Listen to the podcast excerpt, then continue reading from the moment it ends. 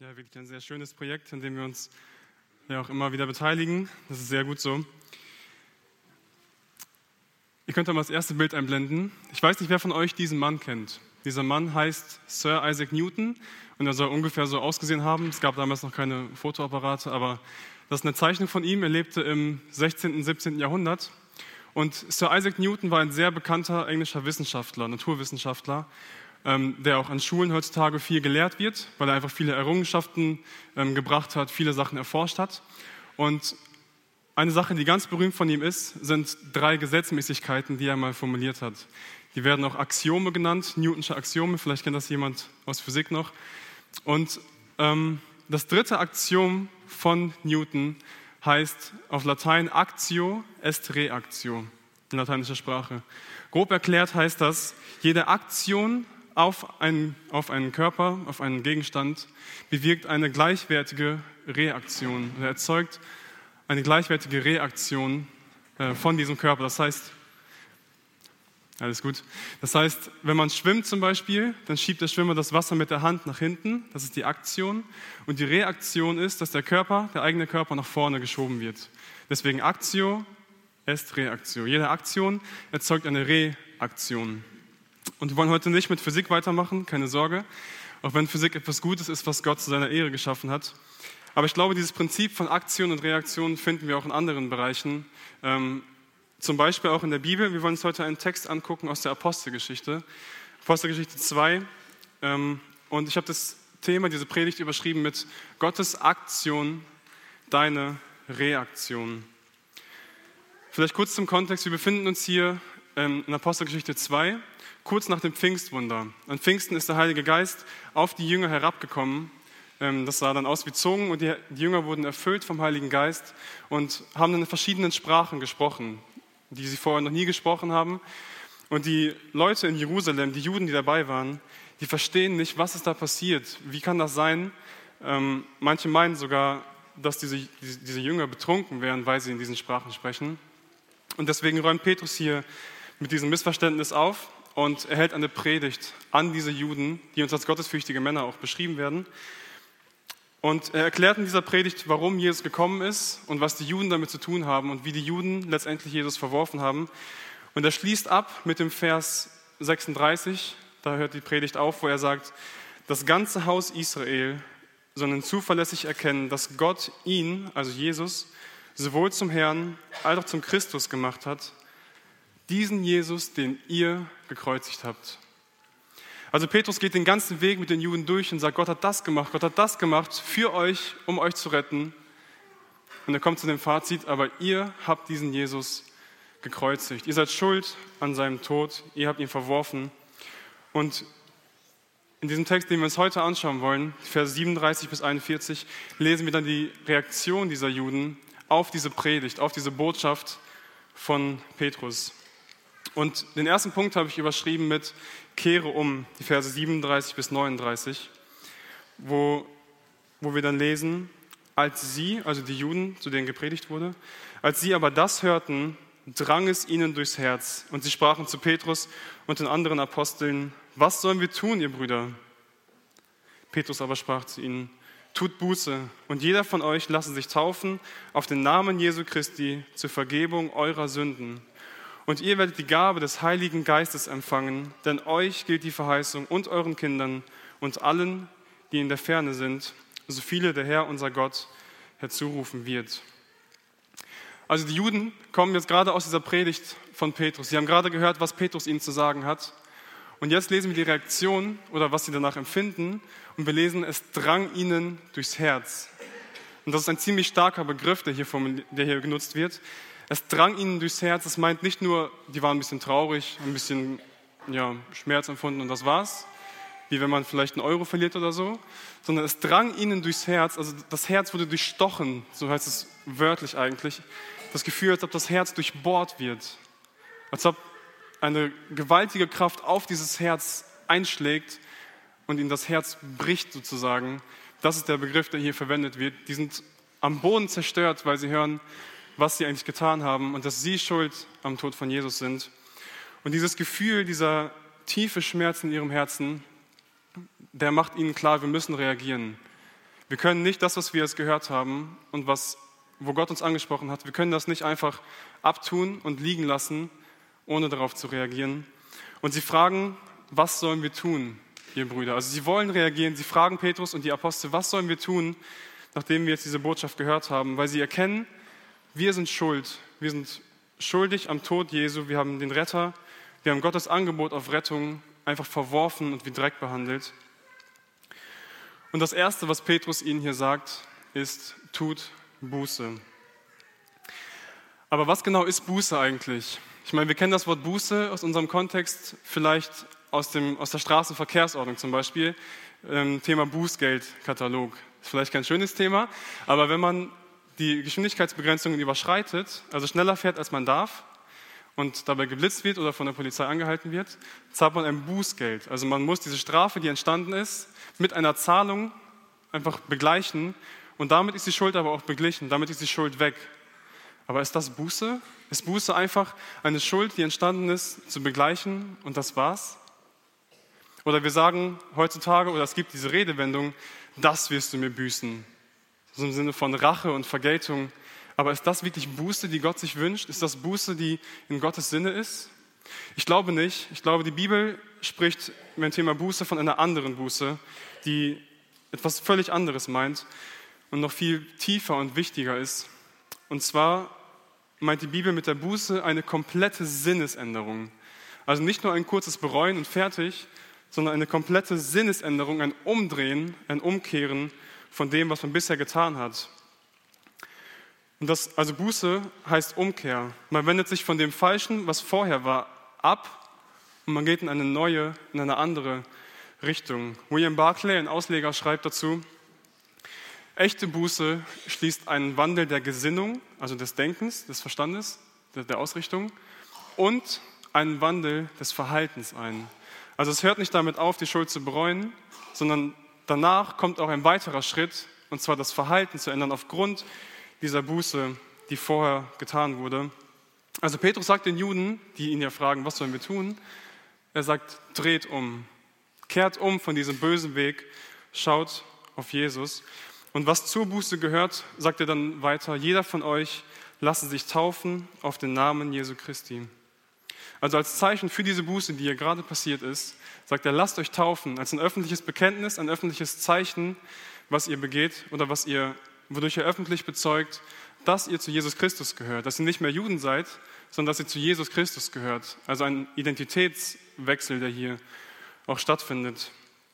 Und das führt Petrus weiter und er sagt, wozu das führt, diese Buße mit der Taufe. Er sagt, zur Vergebung eurer Sünden. Und ich glaube hier nicht, dass Petrus meint, dass die, die Taufe zur Vergebung der Sünden beiträgt. Wenn wir uns den gesamtbiblischen Zusammenhang angucken, dann kann das gar nicht sein, sondern die Taufe ist ein öffentliches Zeichen, ein öffentliches Bekenntnis von dem, was vorher passiert ist, im Herzen drinne. So wie der Ehering. Ich kann auch ohne den Ehering verheiratet sein, obwohl ich ihn jetzt nicht trage, bin ich trotzdem verheiratet mit meiner Frau. Und so ist auch die Taufe ein Zeichen für die Buße, die vorher passiert ist, die vorangegangen ist. Was aber viel wichtiger ist, was Petrus hier sagt, ihr werdet Vergebung eurer Sünden empfangen. Eure Sünden werden euch vergeben werden. Ihr werdet freigesprochen von der Schuld, die ihr begangen habt, von dem, was ihr vorher getan habt, von dem Falschen, von dem ganzen alten Leben werdet ihr frei gemacht. Eure Sünden werden euch vergeben. Und das zweite Geschenk ist dann, dass er sagt, und ihr werdet die Gabe des Heiligen Geistes empfangen. Also Gott schenkt denen, die sich für ihn entscheiden, seinen Heiligen Geist. Also Gott in den Menschen, in den Herzen der Menschen. Gott in uns, Gott ist mit uns. Und wir sehen ja auch eine Erklärung, warum wir den Heiligen Geist bekommen werden. Petrus sagt nämlich, denn euch gilt die Verheißung und euren Kindern und allen, die in der Ferne sind, so viele der Herr, unser Gott, herzurufen wird. Also Gott schickt seinen Geist, weil Gott es versprochen hat. Gott hat es verheißen, schon viele Jahrhunderte und auch viele Jahre vorher. Er hat es verheißen und Gott steht zu seinem Wort. Er ist treu und steht zu dem, was er sagt. Und diese Verheißung hat auch eine riesige Reichweite. Er sagt, an euch gilt die Verheißung, also an die Juden gerichtet. Euren Kindern gilt die Verheißung, also an den Nachkommen der Juden gerichtet. Und allen, die in der Ferne sind. Und man muss an der Stelle sagen, es ist nicht ganz klar, ob Petrus hier schon die Heiden auch meint, sozusagen, also die, die nicht jüdischer Abstammung sind, jüdischen Glaubens sind. Ähm, wobei, ich das, wobei ich schon davon ausgehe. Aber was ganz sicher ist, ist, dass alle, die Gott zu sich rufen wird, alle, die Gottes Kinder sein werden oder Gottes Kinder sind, diese Verheißung, diesen Heiligen Geist geschenkt bekommen, als ein Geschenk, als eine Gabe, eine Gnadengabe. Und wir sehen hier ganz klare Reihenfolge, wie ein, Gott, äh, wie, ein, wie ein Mensch zu Gott kommen kann. Es fängt immer damit an, dass Gott aktiv wird. Gott agiert, Gott, ähm, Gott erzeugt eine Aktion, indem er Jesus Christus geschickt hat. Und als Reaktion kann der Mensch sich für Gott entscheiden. Also Gott zieht den Menschen und dann hat der Mensch die Wahl, für oder gegen Jesus. Aber der zentrale Punkt, von dem das Ganze hier ausgeht und den Petrus auch betont, ist die Buße. Er sagt, tut Buße, ihr müsst umkehren von dem falschen Weg und euch Gott zuwenden. Ich weiß nicht, wer von euch sich schon mal im Wald verlaufen hat. Ähm, kann ja ganz schnell gehen, wenn Wälder groß sind. Ähm, als wir jetzt in Brasilien waren, war ich auch einmal im Wald mit ein paar Indianern und einem Missionar. Und wir waren da angeln an so einem Fluss, den sieht man auf dem linken Bild vielleicht noch so ein bisschen, dieses braune da hinten. Und wir waren an verschiedenen Stellen dieses Flusses angeln, nicht immer zusammen, sondern haben uns verteilt. Und dann bin ich ein Stück weiter gegangen und wollte dann zurückgehen nach einer Zeit und gehe und gehe und gehe und gehe, alles gut. Und irgendwann merke ich, nee, hier war ich noch nicht. Diesen Ort kenne ich nicht, ich bin falsch. Ich habe mich verlaufen. Aber es reicht in dem Moment nicht, wenn ich merke, nee, ich bin hier falsch, egal, ich bleibe jetzt stehen. Das reicht ja nicht. Das ist ja, dann komme ich ja nie nach Hause, sondern ich muss erkennen, ich bin falsch unterwegs und muss mich umkehren, muss mich umdrehen und in die richtige Richtung gehen, damit ich wieder an das Ziel komme, damit ich wieder nach Hause, Hause kommen kann.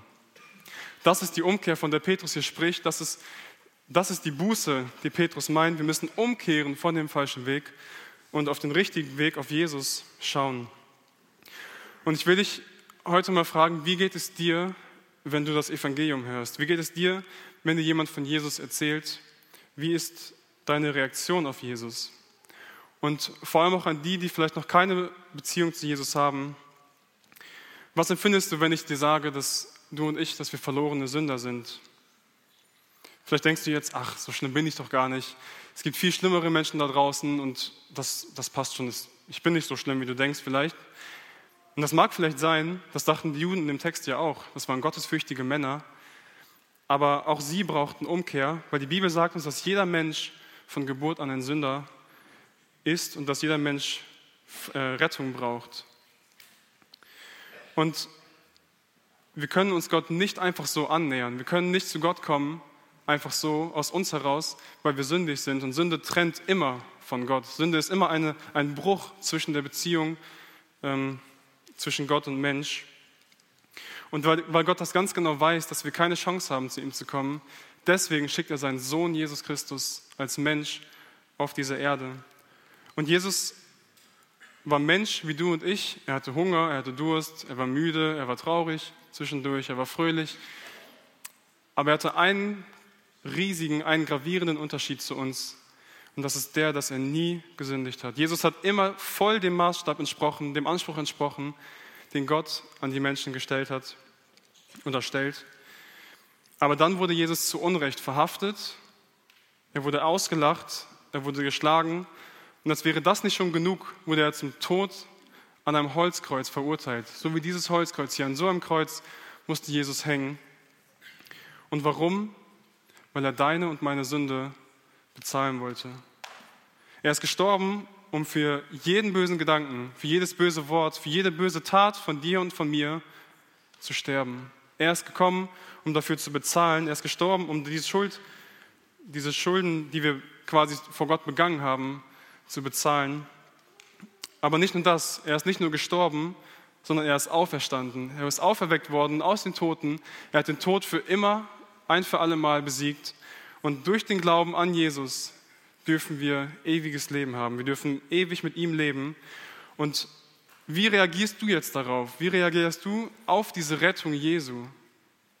Und vielleicht erkennst du heute, dass du falsch unterwegs bist in deinem Leben, dass dein Leben ohne Jesus ist.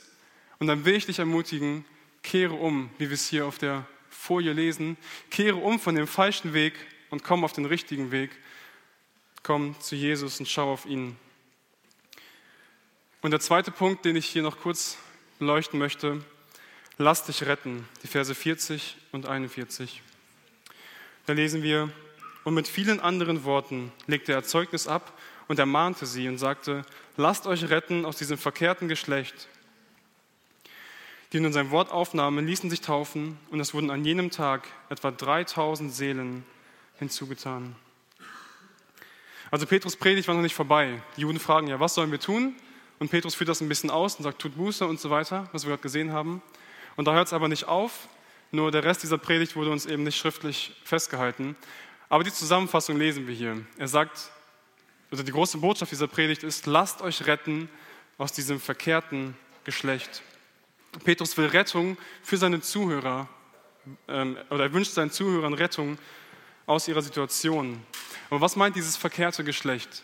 Man kann das Wort Geschlecht hier auch mit Generation oder Zeitalter übersetzen. Also lasst euch retten aus dieser verkehrten Generation, in der ihr gerade lebt. Und diesen Begriff verkehrt oder verdreht, den finden wir auch im Alten Testament. Zum Beispiel 5. Mose, Kapitel 32. Da lesen wir, der Fels, also Gott, vollkommen ist sein Tun, denn alle seine Wege sind recht. Ein Gott der Treue und ohne Trug, gerecht und gerade ist er. Es versündigte sich gegen ihn eine verkehrte und verdrehte Generation. Also wir lesen hier einen Kontrast. Gott ist gerecht und gerade und die Israeliten sind verkehrt und verdreht.